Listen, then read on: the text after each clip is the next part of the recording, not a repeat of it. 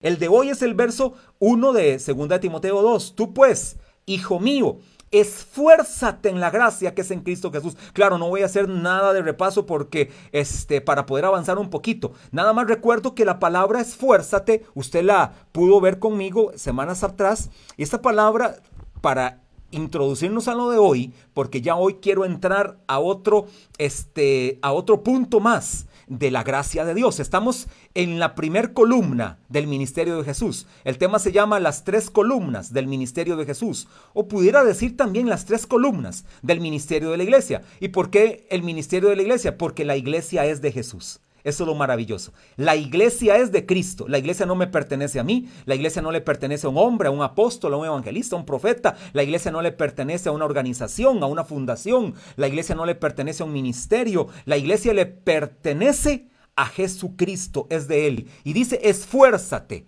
Esfuérzate que, bueno, esfuérzate en la gracia. Pero esta palabra esfuérzate no tiene que ver con buenas obras. No tiene con que tengo que hacer alguna obra para alcanzar la gracia de Dios y el perdón de Dios. Le tengo una noticia maravillosa a los que están hoy por primera vez conectados o estarán por segunda vez o en algún momento escucharán esa enseñanza. Usted y yo no tenemos que hacer absolutamente nada para alcanzar la gracia de Dios. Para disfrutar la gracia no tenemos que hacer absolutamente nada, solamente es creer en Jesús. Por eso Efesios 2.8 dice, por gracia sois salvos. Por gracia sois salvos, no por obras, no por obras para que nadie se gloríe. Por gracia es que tenemos la maravillosa salvación. Ahora, ¿por qué dice esfuérzate? Bueno, gracias a Dios que tenemos el idioma original que nos da un poquito de luz y esta palabra esfuérzate en el griego la palabra endunamo. Y no voy a explicar mucho lo que es endunamo, nada más le digo que esta palabra endunamo es habilitar, potenciar, darte poder. Es decir, que lo que Dios te está diciendo cuando dice esfuérzate es habilita lo que ya tienes. Usa el poder que ya tienes. Camina ya en la potencia del Espíritu Santo. En Dunamo tiene que ver también con la palabra que está en Hechos 1.8 que significa y recibiréis poder, recibiréis dinamita. En el griego esa palabra recibiréis poder, recibiréis dinamita. TNT, trinitotolueno. No sé si Alonso ahí me, me corrobora, pero ponga esta fórmula TNT. Recibiréis dinamita de Dios. Bueno, estrictamente dice dinamis, dinamita. Es decir, que cuando alguien se acerque hasta usted y con usted de lo que usted tiene, eso usted va a dar. ¿Y qué es lo que usted tiene? Dinamita, potencia, habilidad, facultad capacidad de Dios. Entonces cuando dice esfuérzate, es usa la gracia. Usa la gracia que tienes, camina en la gracia que tienes, compórtate conforme a la gracia que ya Dios te ha dado. Bueno, ahora vamos a explicar un poquito algo que Dios también hace. Y es que Dios nos da agentes o nos da medios de gracia para poder de forma más plena disfrutar de su gracia. Y les tengo 12 medios de gracia, 12 agentes de gracia que creo que hoy no voy a entrar ni al primero, pero porque tengo que explicarte algo. ¿Qué es el medio? El medio es como la tubería. Cuando usted llega y en la mañana, yo creo que lo primero que hace todo mundo es abrir la tubería. Una para lavarse los dientes este, en la pura mañana. O de una vez usted se mete al baño y abre la tubería este, del baño, abre la llave y sale esa agua riquísima, fría o tibia. Pero sale por la tubería. La tubería es el medio. El agua es la gracia. El agua representa la gracia. El agua representa la frescura. El agua representa este, ese aliento de vida. La gracia representa esa este, paz que Dios te da cuando tú puedes recibir esa agua. Es, el agua calma la sed. Esa es la gracia de Dios. La sed que teníamos, Dios la sació cuando nos regaló a Jesús. Que Jesús dije en uno de los puntos de la semana anterior, Jesús es la misma manifestación manifestación de la gracia de Dios. Jesús es la misma gracia de Dios. Sin Jesús no hay gracia. Sin Jesús no experimentamos la gracia de Dios. Era necesario y obligatorio este, tener a Jesús para experimentar la gracia y gracias al Padre Aquí más bien es un gracias de gratitud. Gracias al Padre por enviar a su Hijo y gracias a Jesús por aceptarlo y gracias al Espíritu Santo por darle la fortaleza para ir a esa cruz por nosotros. Ahora, el medio es la tubería. Y note esto, el medio no es el que trabaja. El que trabaja es la fuente, el que trabaja es la gracia, el que trabaja es Dios, el que trabaja es el autor de la vida. Por lo tanto, el medio simplemente es tal cual dice el, el vocablo, es un medio, pero la fuente es Dios. La fuente definitivamente es Dios. El medio, aquí tenemos una gran ventaja. Aquí el medio que Dios va a usar no está sucio. Aquí el medio que Dios va a usar no está contaminado. Aquí el medio que Dios va a usar no está este, de alguna manera este, en mal estado. El medio también, como Dios pone el medio también, el medio es santo, el medio es diáfano, el medio es puro, el medio es perfecto, el medio es totalmente, totalmente capaz para que fluya la gracia de Dios. Oiga qué poderoso. Sin embargo, entiende esto. El medio no es el que trabaja, el que trabaja es Dios a través del medio. Dios trabaja a través del medio. Dios trabaja y Dios hace fluir su gracia a través del medio como el agua fluye por la tubería de tu casa. Así Dios fluye a través de ese medio que Él nos va a entregar. Y por lo menos hay 12 medios. Quiero que entiendas esto. Oiga, qué maravilloso es el Señor. La gracia, como para introducirte este punto al que vamos, estoy en la primer columna del ministerio de Jesús, se llama la gracia de Dios, y para introducirte el tema de hoy, anota esta frase, anota este punto, bueno, ya sabes, 12 agentes de gracia, 12 medios de gracia, y anota, la gracia es la principal impartición divina. La gracia es la principal impartición que Dios hace en nosotros. Es la más gloriosa, es la más maravillosa impartición que Dios ha hecho en aquellos que hemos creído. Es su gracia y su gracia está para todo aquel que cree. La gracia no es exclusiva para unos, la gracia es para todos pero para todos aquellos que creen. Y todo aquel que crea que Jesús es el Señor podrá experimentar esta maravillosa impartición que viene del cielo, que viene del trono mismo de Dios. Es su gracia y para eso quiero leerles segunda de Corintios capítulo 3. Vaya segunda de Corintios capítulo 3 verso 4 al 6 y mire qué pasaje más poderoso. Recuerde que estoy en los 12 medios de gracia, no estoy entrando a todavía ninguno de ellos, te estoy diciendo que la gracia es la principal impartición de Dios hacia nosotros y para eso quiero enfatizar varios pasajes de la Biblia.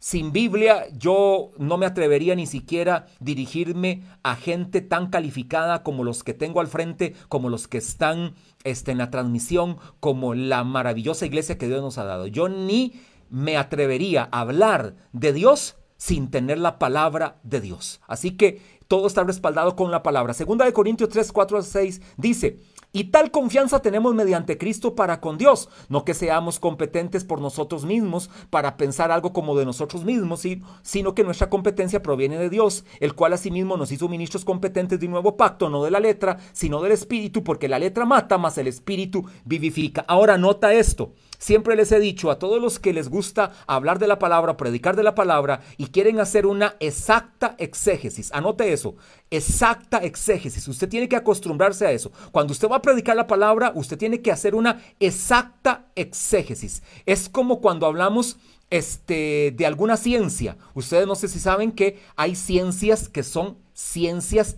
exactas las ciencias exactas. Bueno, cuando yo hablo de la palabra, yo tengo que dar una exégesis exacta, correcta, totalmente este, dirigida este, por Dios y dirigida a través de todo el contexto de la palabra de Dios. Y noten ahí algo que les he dicho. Hay tres palabras que se repiten en este verso. Cuando en un verso, o sea, tan solamente en un verso se repite una palabra, es que es de mucha importancia. Y es la palabra competente, la palabra competencia, la palabra este, facultado. Bueno, en este caso, Reina Valera lo traduce como competencia. Y aquí es donde quiero decirte algo, porque te he dicho que la gracia es la principal impartición de Dios. Y esta palabra competente es la palabra griega ikanos, con H y K. Ikanos, empieza con H y la K es este, la C, no es C, es K, icanos. Y esta palabra icanos significa, oigan esto, significa suficientes. O sea que cuando dice que Dios nos, nos ha hecho competentes o nos da la capacidad de tener esta competencia que proviene de Dios, es que nos hace suficientes, nos hace dignos, nos hace amplios en cantidad y aptos en carácter. ¿Oyó eso? Nos hace amplios en cantidad y aptos en carácter. También significa grande, seguridad, habilitar, calificar, hacer capaz. Oiga, todo lo que significa lo que dice el verso, lo vuelvo a repetir, y tal confianza tenemos mediante Cristo para con Dios, no que seamos competentes, no que seamos calificados, no que seamos capaces, no que seamos suficientes por nosotros mismos, para pensar algo de nosotros mismos, sino que nuestra capacidad, nuestra suficiente nuestra dignidad, nuestro carácter, nuestra seguridad y nuestra habilidad proviene de Dios, el cual asimismo nos hizo ministros competentes, nos hizo, escuchen todos los que están acá hoy conectados y van a escuchar este tema, a los que están nuevitos, a los que estarán en el aula por Zoom, en las células, escuche esto, nos hizo ministros competentes, escuche iglesia, usted dice, pastor, este es que yo no tengo ningún ministerio, es que Dios a mí no me llamó a nada, es que yo no sé en qué servir, pastor, es que yo no tengo ninguna habilidad, es que Dios no me ha entregado ningún este don del Espíritu. Es que yo, este pastor, yo nací este, para maceta y del corredor no pasaré. Ahí me quedaré siempre estancado. Es que, pastor, yo no tuve las oportunidades que tuvo aquel. Es que no pude estudiar. Es que fuimos muy pobres. O es que tuve tanto. Todo lo tuve que para qué estudiar si todo lo tenía. Quiero decirte a ti que tienes tantas excusas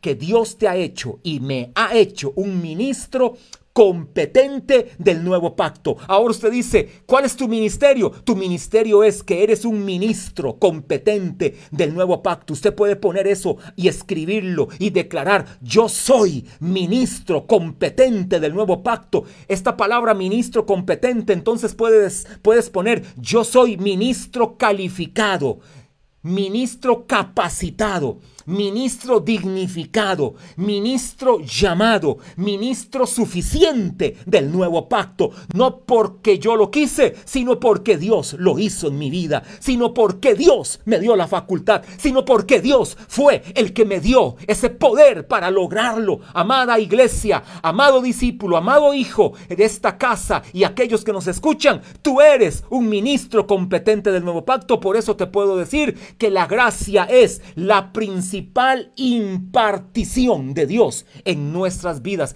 Aún en este mismo punto, sigo hablando de esto, ahora te quiero decir un pasaje si el pasaje que te leí fue bueno, este que viene es una bomba. Prepárese ahí, no se me caiga de la silla, agárrese duro. Si la silla suya tiene agarradera, este, o agárrese de la mesa, porque usted hoy va a disfrutar la palabra. Esto es la poderosa palabra. Vaya a San Juan. Vaya a San Juan capítulo 1, verso 14. San Juan 1, verso 14.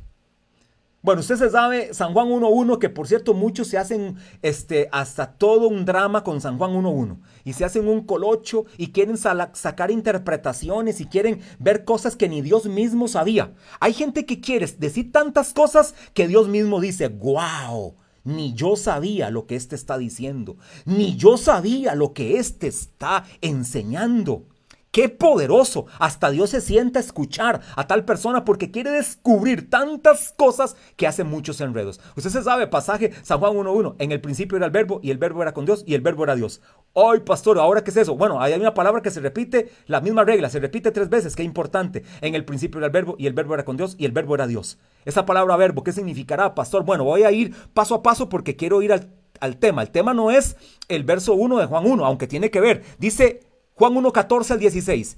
Y aquel verbo, dice así, y aquel verbo fue hecho carne y habitó entre nosotros. Y abre un paréntesis, por cierto, a todos los que reciban el bosquejo, a todos los que reciban mi bosquejo, cuando yo abro un paréntesis, que el que lo abro soy yo, lo hago en negrita y con ese tipo de letra que es como inclinada, para que sepan que es una anotación mía, no es de la Biblia. Pero este paréntesis lo abrió el Espíritu Santo. Para que sepan, este paréntesis, sí o no, ¿verdad? Se abre un paréntesis donde dice, este, y aquel verbo fue hecho carne y habitó entre nosotros. Se abre paréntesis, ¿verdad, Alonso? Listo. Ahí yo veo a Alonso, este, tengo ahí mi guía. Este, fue hecho carne y habitó entre nosotros. Se abre paréntesis. Y vimos su gloria. Gloria como del unigénito del Padre. Bueno, ese paréntesis inspirado por el Espíritu Santo. Vimos su gloria. Ahí la palabra, bueno, no voy a entrar a la palabra griega porque ahorita voy a entrar. Ahí es, y vimos su doxa, vimos su doqueo, su doqueo y su doxa como del unigénito del Padre, lleno de gracia y de poder. La palabra gracia, la palabra charis estrictamente, el que primer el que primero usó la palabra gracia es ni más ni menos que el Señor Jesucristo, inspirando por el Espíritu Santo al apóstol Juan, oiga qué poderoso, el mismo Señor Jesús, inspirando al apóstol Juan por el poder del Espíritu Santo, registra la palabra gracia, lleno de gracia y de verdad. Juan dio testimonio de él y clamó diciendo, este es de quien yo decía, el que viene después de mí es antes de mí, porque era primero que yo, porque de su plenitud, uy, subraye eso, de su plenitud, tomamos todos y gracia sobre gracia y gracia sobre gracia. Bueno, ahora sí, voy ahí este, escurriendo un poquito este verso porque esto también me reafirma lo que te aseveré para entrar a los 12 medios de gracia. Te aseveré que la gracia es la principal impartición divina, es la principal impartición de Dios a nosotros, sus hijos. Y solo aquellos que han nacido de nuevo han experimentado la gracia de Dios. Ahora, cuando dice el verbo, esta palabra verbo, y en el principio era el verbo, dice San Juan 1.1, o el verso 14, y aquel verbo, esta es la palabra griego logos. Esta palabra griego logos es la palabra, o significa, para que no se me haga la confusión, esta palabra significa palabra. O sea, la palabra logo significa palabra, logo significa palabra, o la palabra logo significa palabra. ¿Sí queda claro? La palabra logo significa palabra. Y esta palabra logos, que significa palabra, significa la primera causa de todas las cosas y la manifestación personal de Dios ante los hombres. ¿Oyó eso?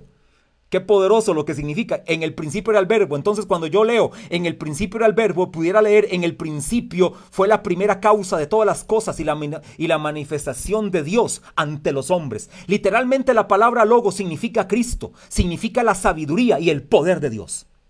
Es decir, esta palabra verbo, esta palabra locos, significa literalmente Jesucristo, literalmente sabiduría y poder de Dios, la primera causa de todas las cosas y la manifestación personal de Dios ante los hombres. ¿Por qué quiero entrar a todo esto? Porque escuche quién es el autor de la gracia, escuche quién es el que provoca todo esto que estamos recibiendo, escuche por qué somos unos enamorados del tema de la gracia, del tema de la fe, del tema de la cruz, porque Dios en su infinita misericordia nos la entregó sin nosotros tener que hacer absolutamente nada, solamente disfrutarla y amarla y esforzarnos en el sentido que le dije de la palabra griega endudomo.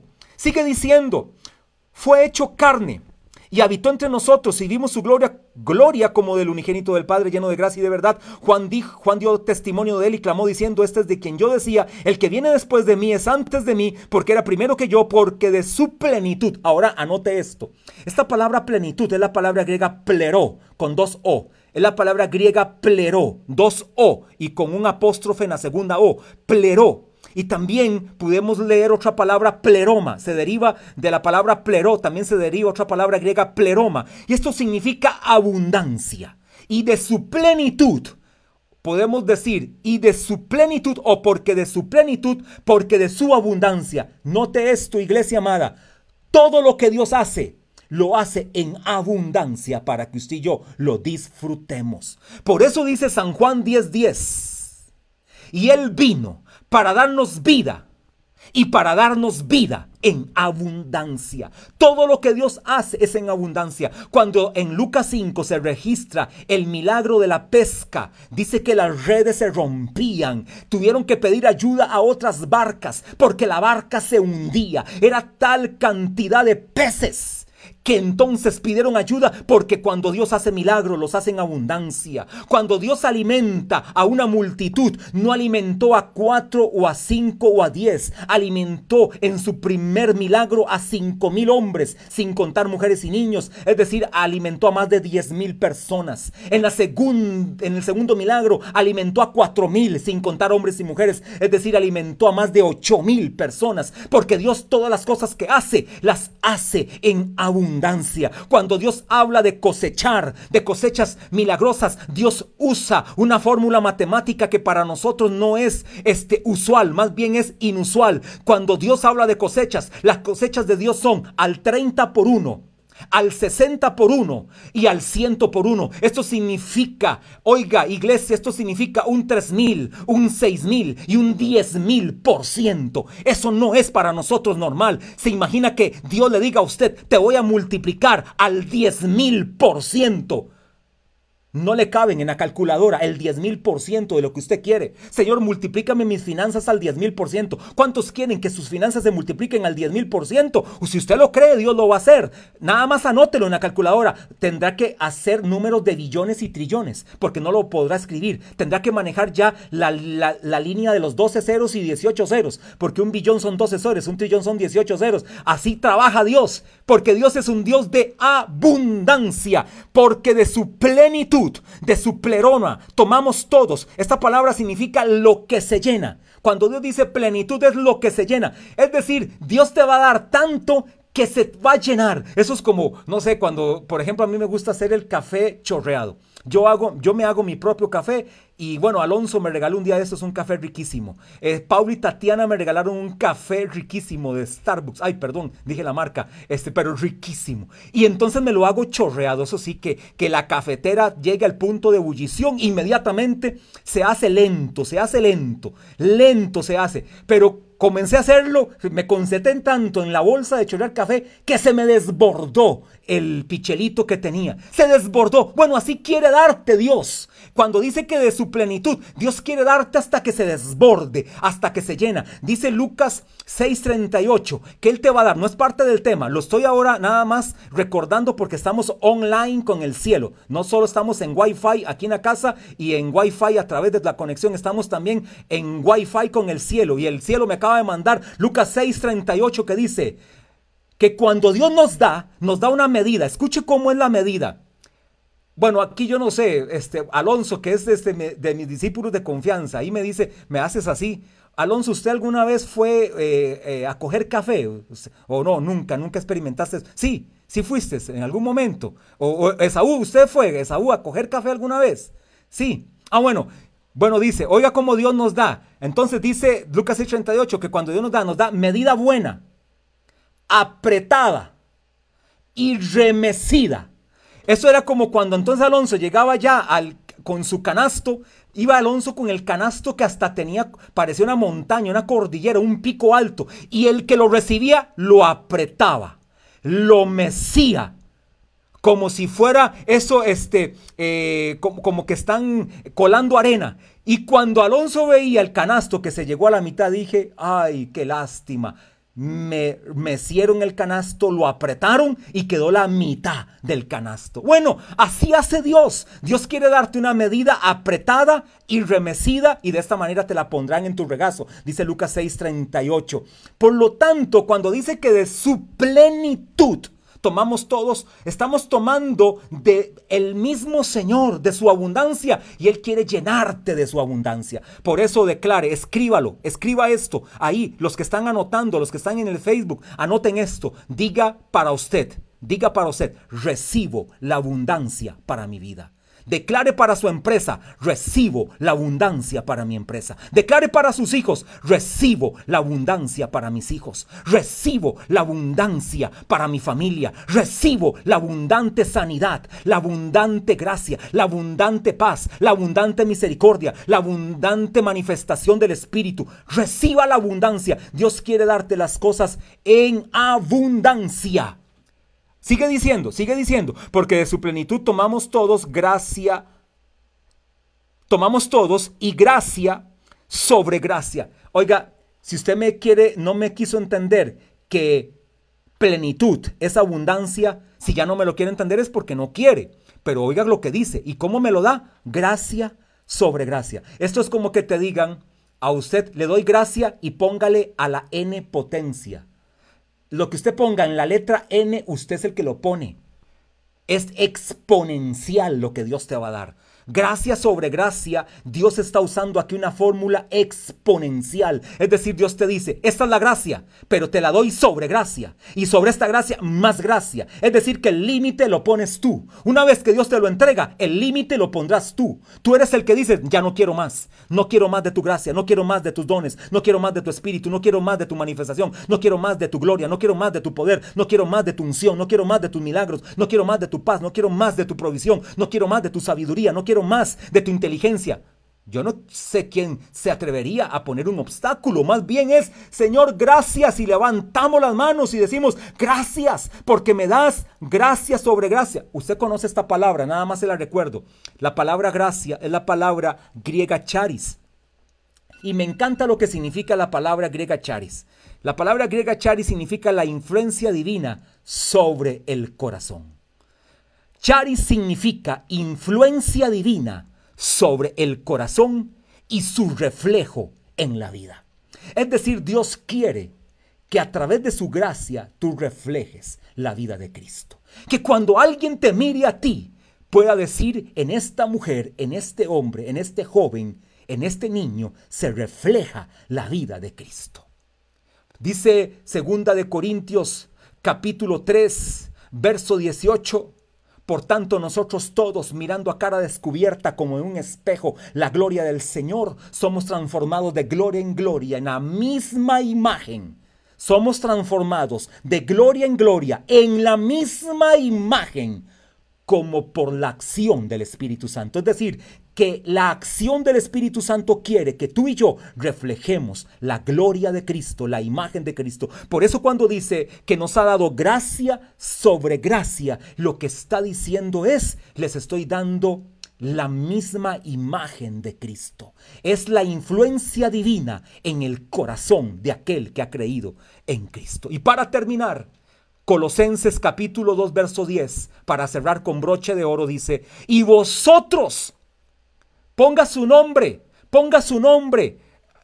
Y Alonso, y Jesnier, y Esaú, y Marta, y Pablo, y Tatiana, y Carolina, que son los seis que tengo aquí al frente. Pongan ahí el nombre. Y Pedro, y Juan, y Marcos, y Epafrodito, y no sé cuál nombre. Ponga usted ahí el nombre suyo.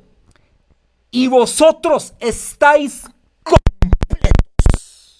esta palabra completos es la misma de su plenitud. Son la misma palabra, pleró, pleroma. Significa hacer repleto, subir a otro nivel. Entonces cuando dice, y Alonso está completo, lo que está diciendo, y Alonso subirá a otro nivel, se hará repleto y perfecto en Cristo subir a otro nivel. Por lo tanto, cuando he dicho que la gracia es la principal impartición de Dios en nosotros, significa que estamos completos en Él. Sigue diciendo este verso de Colosenses 2.10, y vosotros estáis completos en Él, que es la cabeza de todo principado y potestad. Es decir, no hay nada que pueda detener el propósito de Dios en tu vida. Lo único que puede detener el propósito de Dios en tu vida es que tú permitas el pecado en tu vida es que tú permitas sobre ti esa antigua manera de vivir que ya no es tu manera de vivir, ahora es la vida de Cristo en ti. Estamos, claro está, quiero que entendamos todos esto, todos estamos en un proceso. No es que esto sucede de la noche a la mañana, estamos en un proceso, estamos en una transición. Estamos llevando, estamos siendo llevados en una etapa de crecimiento. Esto se llama madurez espiritual. Estamos avanzando a una madurez espiritual. Yo no le puedo decir hoy a Tatiana, que la tengo aquí al frente, ella es parte de los 147 nuevos que han sido ganados en este tiempo. Yo no le puedo decir hoy a ella, que alcance la madurez espiritual si apenas lleva aproximadamente unos 120 días de haber nacido de nuevo. No le puedo exigir una vida de madurez espiritual porque ella está en el proceso. Pero yo le pudiera decir a Alonso que ya tiene por lo menos de estar en la iglesia y prácticamente, no prácticamente, él nació también en la iglesia con nosotros. Aproximadamente Alonso puede andar en unos 15 años, más o menos, unos 13 13 años de andar en la iglesia, imagínense, ¿cuántos días son 13 años? 13 por 365, esos son como 4 mil o 5 mil días de caminar con Cristo. Yo le puedo decir, Alonso, te delego que vayas a ministrar a este lugar donde habrá una multitud de 500 personas y que les imparta la sabiduría de Dios que hoy Él te ha entregado y que luego les ministres a ellos el Espíritu Santo para que reciban la llenura del Espíritu Santo y que todos, ojalá, hablen en otras lenguas por el poder del Espíritu Santo. ¿Por qué? Porque ya Él ha alcanzado madurez. Todos estamos en un proceso, así que Dios te va a ir pidiendo de acuerdo a tu avance. Sin embargo, ya no tienes excusa. En el momento que naces de nuevo, ya entraste al proceso, ya entraste a la transformación, ya entraste a la victoria más grande que es la gracia de Dios sobre tu vida. Así que, en resumen, estamos completos, estamos plenos porque el verbo vino a esta tierra, tomó forma de hombre y se entregó por nosotros para darnos salvación. Esa es la mayor impartición de gracia. Si usted está por primera vez en esta transmisión, o por segunda o tercera o cuarta o quinta vez, o la va a escuchar en algún otro momento, en la tarde de domingo o mañana lunes, que dicha los que están ahorita en vivo, a tiempo real, está escuchando. Pero diga así, diga así conmigo porque yo quiero hoy simplemente ser un medio de gracia, ser un colaborador de Dios nada más. Quiero ser un instrumento de Dios para que la gracia venga a tu vida. Y es que aceptes a Jesús en tu corazón y digas así, cierra tus ojos ahí al frente de tu computadora, de tu celular, este, del televisor, donde estás, porque algunos lo este, sintonizan vía este, pantalla, ahí donde estás, di así, Señor Jesús, en esta mañana confieso que solo tú eres el verdadero Dios y la vida eterna. Gracias por darme de tu plenitud, de tu fidelidad, de tu poder. Hoy declaro que tú eres el Señor de mi vida y Salvador de mi vida. En el nombre de Jesús. Amén. Gracias a todos los que hicieron esta oración. Sé que sus vidas han sido cambiadas y a toda la iglesia. Hoy vamos a terminar de esta manera. Hoy soy yo el que voy a terminar. Quiero bendecirte iglesia y declararte en el nombre de Jesús, ahí donde usted está, como lo hacemos en la iglesia presencial, levante sus manos y yo levanto mis manos y dirijo mis manos hacia usted. Padre, bendigo a la iglesia Maná Internacional, a los nuevos, a los no tan nuevos, a los discípulos, a cada hombre y mujer, familia, hijos. Declaro que la abundante gracia de Dios sea sobre ellos y que esa abundante gracia sea habilitada y opere más. Disfrutamos de tu gracia, amamos tu gracia y declaro, Señor, que tu paz es sobre todo ellos, sobre todos ellos, en el nombre de Jesús. Amén y amén.